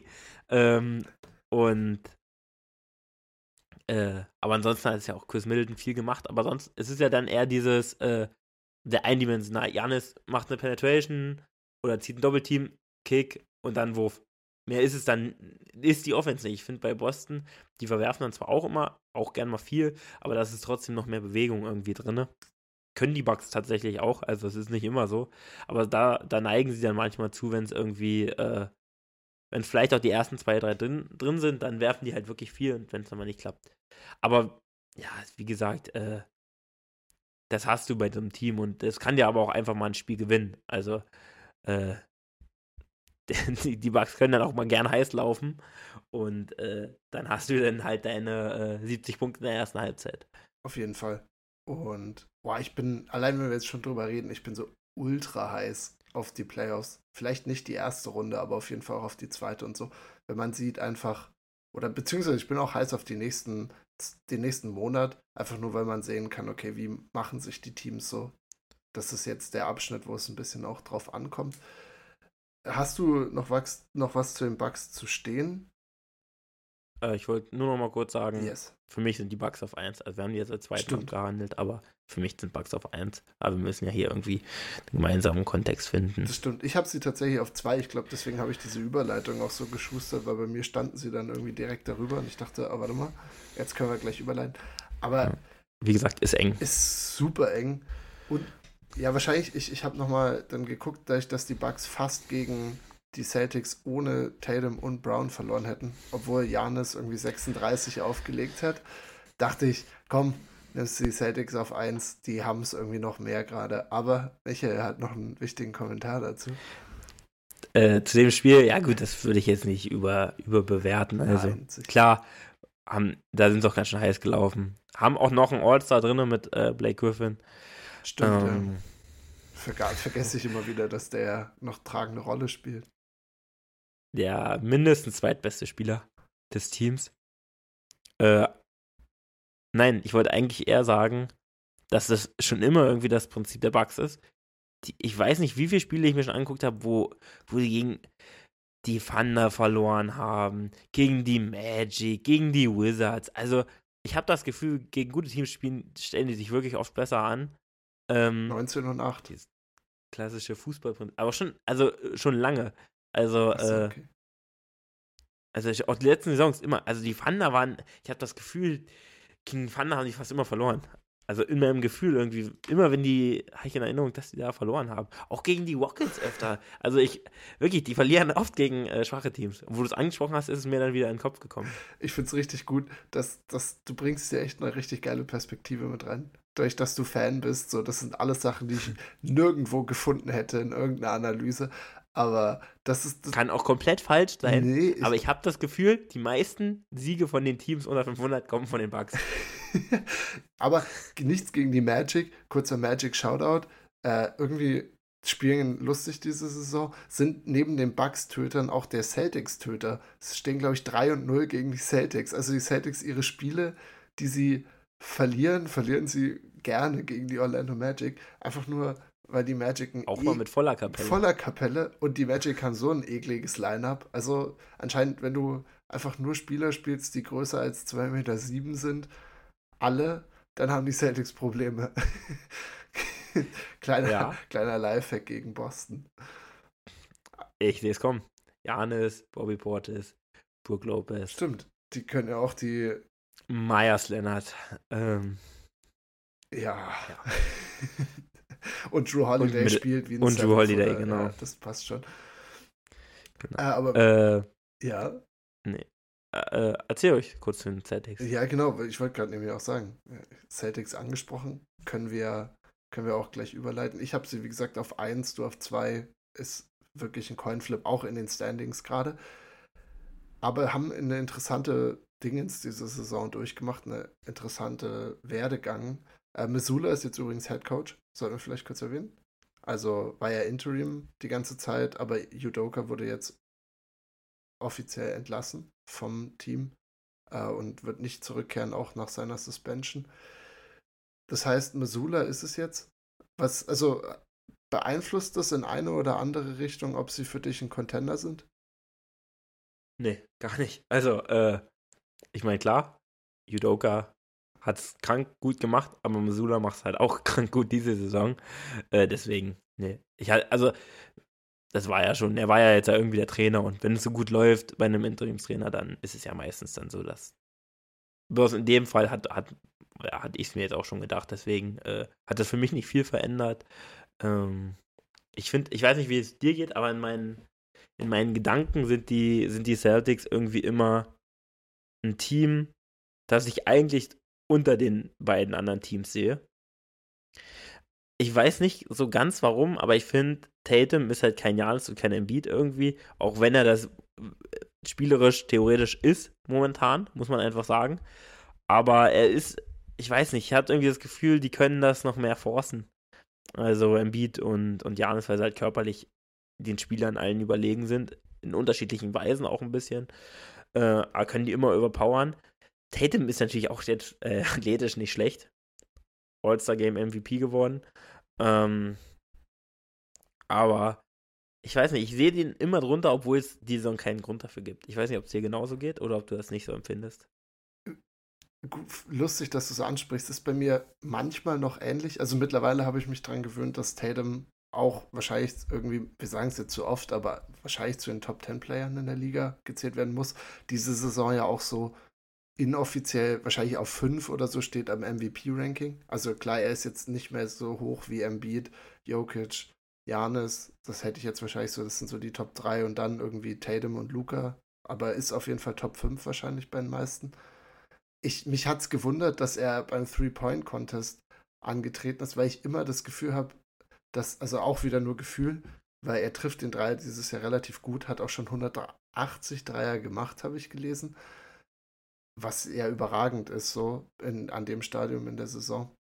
Vor allem als ein Spieler wie er, der noch tausend andere Sachen gut kann. Aber wie gesagt, ich tue mir immer noch schwer damit, ihn da auch so zu sehen, weil ich finde, er hat manchmal auch noch so Clanker dabei von drei, so oder also, dass er manchmal Entscheidungen trifft, wo du immer noch merkst, so, boah, das war wirklich eine schlechte Entscheidung. Also, wo du, wo auch dann der Wurf ganz schlecht ist und irgendwie rüber oder er airballt irgendwie zwei Dreier mal hintereinander. Sowas hat er immer noch manchmal drin, nur wenn ich ihm zugucke. Und deswegen, genau, tue ich mich so ein bisschen schwer noch mit, mit Tatum aber man kann diese Saison, muss man trotzdem akzeptieren, glaube ich, wie krass er ist. Also, weil er, er ist halt einfach, äh, er ist deren Superstar und er kann wahrscheinlich in jeder Serie auch der beste Spieler sein. Also auch gegen Janis und Embiid. Embiid wahrscheinlich, weil er verletzt auch ist. Aber ich kann mir, wie gesagt, er war letzte, er war letzte Saison der bessere Spieler als Janis bei ganz knapp, als die gespielt haben. Da hat Chris Middleton gefehlt, das war das Ausschlaggebende. Aber auch da hat er es geschafft, auf der größten Bühne ein Spiel zu machen, das Janis ein bisschen outplayed hat, fand ich. Und das muss man, mittlerweile ist es einfach zu, hat er zu viele von solchen Spielen gemacht. Ja, muss man leider so sagen. Ähm, er trifft die Saison 35,5 Prozent. Ist jetzt nicht berühmt, aber man muss auch sagen, nimmt schwere Dreier. Du hast es angesprochen. Sidestep ist ja wirklich sein Ding. Auch damals über Janis, übers Brett. Ähm, wir erinnern uns an die Bubble. Genau. Äh, verfolgt mich noch in der Nacht, dieser Wurf. ähm, weil er halt wirklich way off war. Auf, weit off vom Brett den, dann noch den hat er ist. Aber nicht gecallt. also, der, das, das war ein richtiger Prayer. Also das ist, wenn ich äh, auf dem Freiplatz, letzter Punkt, dann einfach nochmal ein Prayer losschicke. Ähm, aber trifft über seine Karriere auch äh, 38 Prozent, also ist ein guter Werfer, kann eigentlich super viel. Du hast es noch angesprochen, die Entscheidungsfinde. Manchmal will er es dann halt, glaube ich, irgendwie zu viel. Also diese klassische Mama-Mentality. Mhm. Du triffst nicht, ich werfe weiter. Also man trifft nicht und man wirft weiter, bis man dann irgendwann einen Groove hat. Macht er auch ganz gerne mal, aber er trifft halt trotzdem ziemlich viel im Durchschnitt. Aber er hat auch mal Off-Games. Und weil er halt viel über den Wurf kommt, ist er halt auch so mehr Way-Off als die anderen beiden. Also gut, Embiid wirft auch viel, muss man ehrlich sagen, also nimmt auch viel aus der Midrange und so. Aber bei ihm ist es, halt, sind es halt manchmal auch äh, schwierigere Würfe, obwohl er Beat auch gern schwierige Würfe nimmt. Aber er hat halt viel mehr ISO, äh, also aus dem Dribbling, wo er es alleine macht, weil er ja jetzt äh, kein berühmter Playmaker ist. Jetzt nicht schlecht, hat sich da auch weiterentwickelt auf, auf jeden, jeden Fall. Fall. War auch eine Sache, wo er sich weiterentwickeln musste, weil er das echt nicht so gut konnte, als er in die Liga kam. Eigentlich echt wenig konnte. Ich erinnere mich wenig, dass er da mal gepasst hat. Ähm, könnte Jalen Brown auch sich nochmal eine Scheibe von abschneiden. Der auch wild, was manchmal Pässe angeht. Aber sonst auch ein Effiz also ist einfach noch so ein effizienter Flügelspieler, der Dreier werfen kann. Ähm, und die und Defense spielen beide natürlich super gut. Ähm, defensively muss man auch sagen, alles drei Teams, die super eklig zu bespielen sind. Wenn du, also wer ist da die beste Defense, wenn du jetzt im Playoff äh, anguckst, da könntest du, glaube ich, für jedes Team ein Argument machen. Vielleicht noch eher Bucks und Celtics in meinen Augen. Ja. Aber die, die wie gesagt, die Sixers auch eine krank gute Defense. Äh, aber die beiden Teams, äh, die Celtics ja letztes Jahr auch dafür echt äh, sich, oder haben sich da auch in den Rausch gespielt, defensiv, auch Robert Williams. Und äh, auch Al Horford mit 100. Ähm, Marcus Smart, also wenn du dir das Lineup allein anguckst, da sind alles sehr überdurchschnittliche Verteidiger. Und das Team auch, also ich habe jetzt viele Aspekte angesprochen, aber auch die, Dief, äh, die Tiefe, weil die haben wirklich eine, eine 10-Man-Rotation, die du ballern könntest. Also Smart, Brown, Tatum, Horford, Williams, Grant Williams, Sam Hauser, Derek White, Brockton, Pritchard, äh, Mike Muscala haben sie jetzt noch dazu gekriegt. Ähm, das ist krank. Auf jeden Fall. Ich finde es gut, jetzt sind wir gleich so ein bisschen drin. So, wir hatten Tatum, das ist der Star. Brown ist, finde ich, aber der perfekte Coaster. Also, er ist nicht so wie Middleton, wahrscheinlich auf dem Level. Also klar, ich würde ihn wahrscheinlich lieber haben als Middleton, aber er kann noch nicht, er ist nicht ganz auf dem Level, vor allem mit der Creation für andere. Klatsch finde ich jetzt nicht so. Also macht auch schon Klatsch-Plays, aber irgendwie hätte ich Middleton da lieber. Ja, das auf jeden Fall hat er, wie gesagt, ja auch noch gar nicht die Erfahrung, die Middleton hat, aber ist halt perfekt neben Tatum, finde ich in dem Sinne, dass er einfach ihm Scoring-Last auch abnehmen kann. Ich meine, Brown hat über 25 dieses Jahr im Average, so das ist halt auch und effiziente 25 und kann, wie gesagt, in allen drei Ebenen abschließen. Das heißt, Brown ist wichtig und dass sie ultra deep sind. Also, wir haben gesagt, da wo die Bugs dann Probleme kriegen, wenn sie Backcourt ersetzen müssen, da wird Boston fast besser, habe ich das Gefühl. Also nicht besser, weil Marcus Smart spielt krass, aber wenn du Brockton und White von der Bench bringen kannst, so, was ist das? Was ist das? So, über die zwei würden sich alle anderen als Starter freuen. Also auch die Sixers und auch die, und, äh, auch die Bucks würden die als Starter, glaube ich, würden das, den aus der Hand fressen. Ähm, vor allem, weil White ja, nachdem Smart jetzt rausgegangen ist, hat 21, 5 und 6 geaveraged mit irgendwie 58% aus dem Feld oder sowas ridiculous ist. Also wirklich, Derek White spielt gut, spielt auch kranke Defense. Also deswegen, deswegen macht es, glaube ich, die äh, Celtics so, so gefährlich insgesamt. Treffen auch als Team halt extrem guten Dreier mit 36%. Und rate mal, dass du hast das Starting Lineup angesprochen, ne? Horford, Smart, Brown, Jason Tatum und ähm, äh, Robert Williams. Wie viele Minuten haben die diese Saison zusammengespielt? Wenig. Also, Robert Williams hat ja schon sehr, sehr viel verpasst. Horford auch öfter mal. Smart jetzt. Ähm, oh, wie viele Minuten oder wie viele Spiele? Also nee, wir Spiele? jetzt mal Minuten insgesamt. Wie viele Minuten haben die zusammen schon eingeloggt? 48, ein Spiel. 29. Das ist so krass, weil selbst die Bugs, wo du ja. sagst, Middleton war so viel raus, deren Starting Lineup hat immerhin schon mal 121 Minuten, also fast das Vierfache. Und jetzt sind das erste Mal wirklich alle gesund. Also von der Starting Lineup von den von Celtics ist das erste Mal, dass alle jetzt spielen könnten. Das heißt, wahrscheinlich schaffen sie in einem Spiel diese 29 Minuten sogar zu toppen, äh, wenn es gut läuft. Und deswegen finde ich, sollten wir dies, also deswegen sind die Celtics jetzt auch interessant, weil das war die Zeit, wo sie letztes Jahr sich so manifestiert haben als, okay, mit denen muss man rechnen, auch für die Finals, weil sie da so krass explodiert sind am Ende. Deswegen denke ich auch, bin mal gespannt, was diese Starting Offense, äh, diese Starting Lineup zusammen macht. Genau, weil, wie gesagt, der allgemeine Trend, sie sind 19 und 4 gestartet, das wollte ich ganz am Anfang eigentlich noch sagen, und sind seitdem 23 und 13, also eher jetzt schlechter im Verlauf geworden, was auch damit zusammengehangen ist, eben, dass sie im November halt, glaube ich, 42 Prozent über 16 Spiele von drei geworfen haben. Kannst du halt nicht aufrechterhalten als Team. So. Ähm, und dementsprechend ist alles so ein bisschen gedippt. Aber deswegen ist ja auch wichtig, jetzt für Missoula zu zeigen, okay, gut, ähm, schaffen wir es, uns aus sowas rauszubewegen, weil wenn sie, wie gesagt, dieser Number One Seed im Osten wird, glaube ich, wichtig werden. Auf jeden Fall. Letztes Jahr echt ja aus einer, einer Situation gekommen, wo man gedacht hat, uh, die Celtics äh, stehen jetzt da, wo jetzt die ähm, Hawks stehen. Richtig. Natürlich nicht ganz so toxisch, aber ungefähr die Situation war es. Um 500 keiner mit gerechnet, dass die in die Finals kommen. Und äh, Jetzt haben sie sich mal und haben das auch durchgezogen eine ganze Saison. Ich glaube, der Unterschied noch zu den Bugs ist, dass man die Starter halt auch irgendwie fitter sind. Chris Middleton ist ja wirklich die Frage, ob er so fit, also ob er überhaupt die Saison nochmal so spielen wird, wie er Chris Middleton ne? spielt. Bei denen, äh, klar, die haben nicht viel zusammengespielt, haben jetzt noch die Chance, haben, glaube ich, auch in der ersten Playoff-Runde eine Chance, äh, sich noch einzuspielen. Ähm, weil da der Gegner einfach nicht so stark sein wird. Den werden sie auch besiegen, wenn sie nicht eingespielt sind. Äh, und du hast es angesprochen, auch Derek White, der, ich glaube, eigentlich ja kein so sicherer Dreierschütze ist. Streaky. Aber in den Spielen, die ich gesehen habe, rechte Corner, also diese Ecke von der, von der Corner quasi, wo es um Perimeter ja. geht, da hat er alles getroffen. Also wirklich ganz komischer Spot. Also eigentlich wirft da keiner vor. Also es ist ein Spot, wo man jetzt eigentlich nicht äh, so klassisch irgendwie, er ist eher Corner oder noch ein Stück weiter oben. Aber da hat er alles getroffen. Äh, das ist auch mein Spot, ja. finde ich tatsächlich. rechter, so, so halb Wing. ganz schlimmer Spot, Das finde ist ich. mein Lieblingsspot, muss ich sagen. Da bin ich wie Derek White. Da werde ich warm.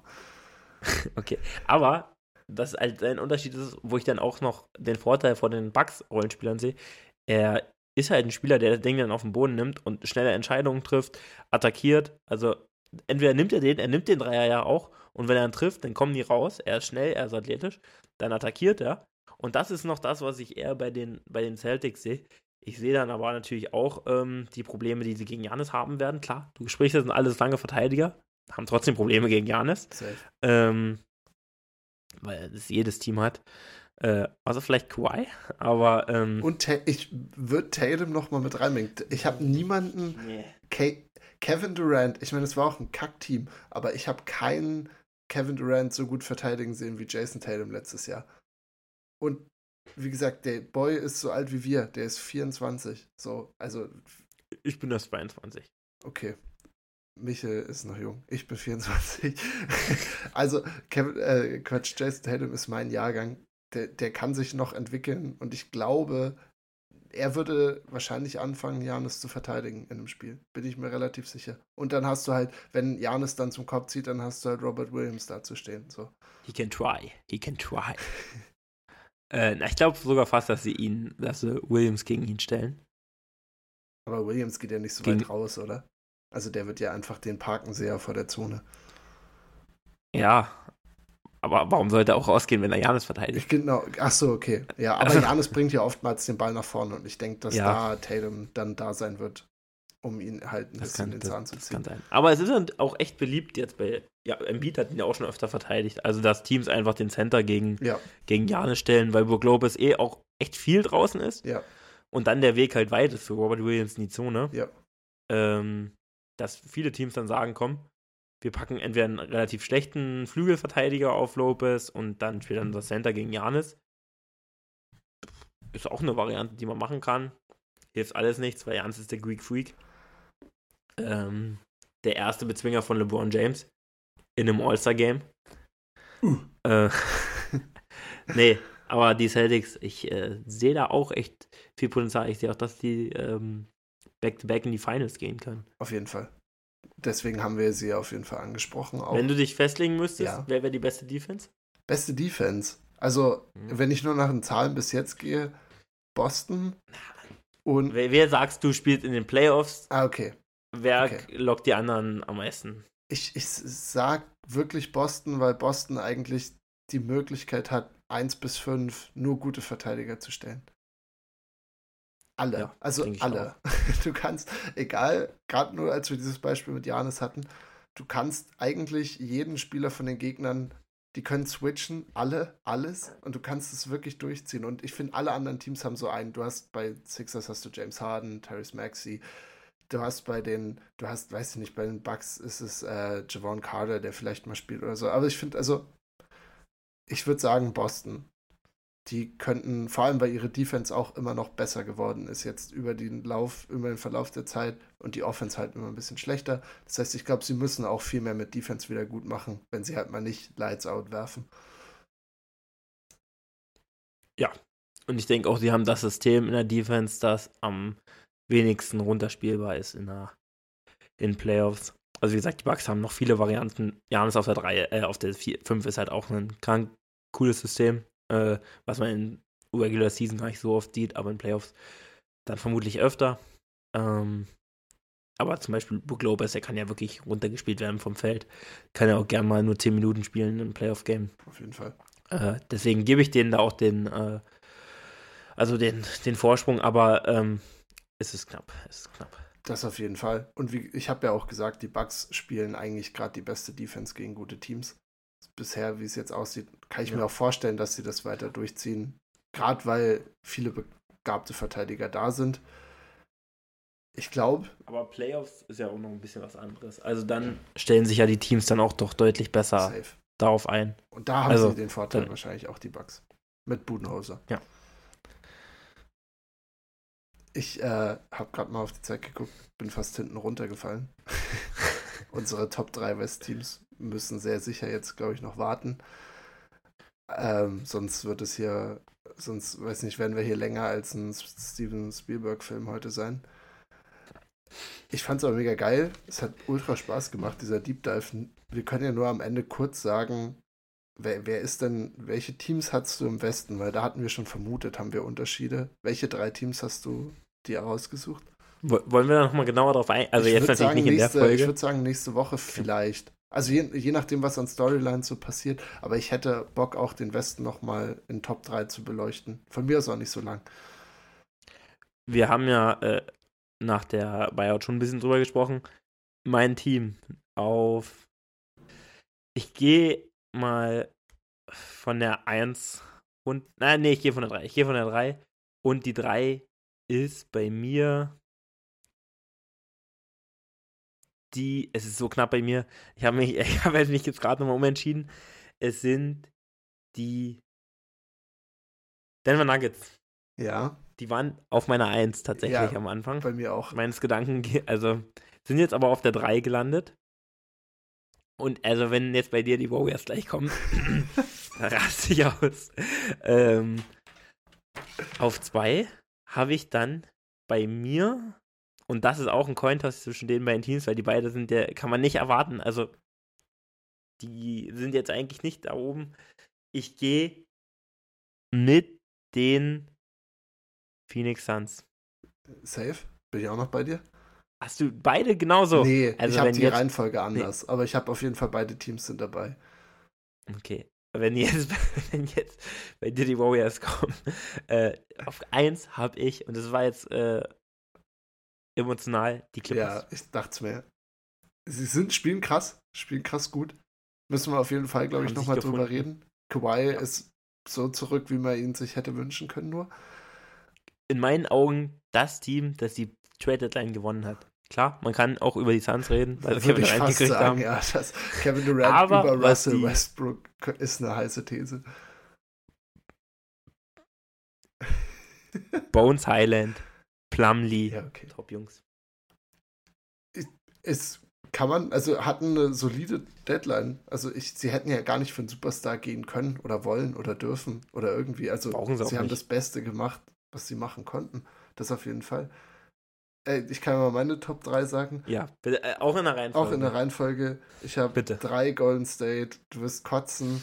Und ich, ich, ich habe mir auch, ich habe mir wirklich, ich habe mir das Team viel angeguckt, die Zahlen viel angeguckt, äh, aber auch so, boah, also da musste ich mir ordentlich was aus dem Fleisch leiern, dass ich die auf drei rechtfertigen kann. Außer halt, dass Wer ist vier? Wer ist vier? vier wären bei mir die Clippers. Ja, okay. Gut. Also drei. ich dachte, da kommt jetzt sowas wie äh, äh, Mavs. ja, nee, safe nicht. Mavs, wuff. Golden State 3, Okay. 2 die Suns, weil sie Kevin Durant haben. Und ich habe die Nuggets auf 1 und ich fühle mich so ein bisschen unwohl damit, aber spielen halt gerade unfassbar gut. So. Also Ja, kann man nichts dagegen sagen. Das soll es auch, glaube ich, also ich, bevor wir da jetzt reingehen, das soll es ja dazu gewesen sein. So. Also das, äh, wir haben ähnliche Teams und wie gesagt, ich sehe irgendwie die Warriors immer noch so hoch. Auch wenn ich mich, ich sehe es auch andererseits auch schon kommen, dass ich, dass die in der ersten Runde in sieben gegen irgendjemanden rausfliegen und ich stehe dumm da. Aber wie gesagt, Draymond, Clay, Steph haben zusammen noch nicht verloren, wenn sie bei alle drei gesund waren. Und ich glaube, das äh, kann was aussagen, gerade in der Postseason. Das war's von meiner Seite auf jeden Fall für die Woche. Ich habe noch einen kurzen TV-Tipp dieses Mal mitgebracht. TV-Tipp der Woche ist äh, Westworld. Ich habe mir als kleine äh, Konsumhure Wow TV geholt ähm, für eine andere Serie und habe angefangen Westworld zu gucken. Geile Serie, ultra der Kopffick, also ist sehr vulgär, wie ich es hier beschreibe, aber es ist wirklich, es ist ähm, für Leute, die Drama und Dystopien mögen, ist es super. Westworld, meine TV-Empfehlung. Letzte Worte, er kann damit machen, was er will, kann selber Empfehlungen raushauen. Grüße, Dankung, Danksagung, alles rausbringen. Letzte Worte für heute, Michel.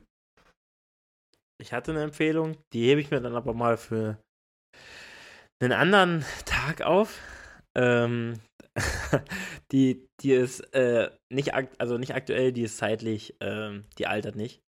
Und die altert sehr gut, könnte man auch sagen. Also äh, für einen kleinen Schmankerl äh, heben wir uns die auf. Weil ich das jetzt auch äh, nicht ablenken wollte von der super Empfehlung von Levi. Werde ich mir reinziehen. Ähm, und ja, hat wieder riesig Spaß gemacht. Ich freue mich auf die nächste Folge. Es äh, war schon kurz davor, rauszusprudeln aus mir, die, äh, die Western Conference. Ähm, aber jetzt behalten wir uns alles fürs nächste Mal. Und äh, damit macht's gut.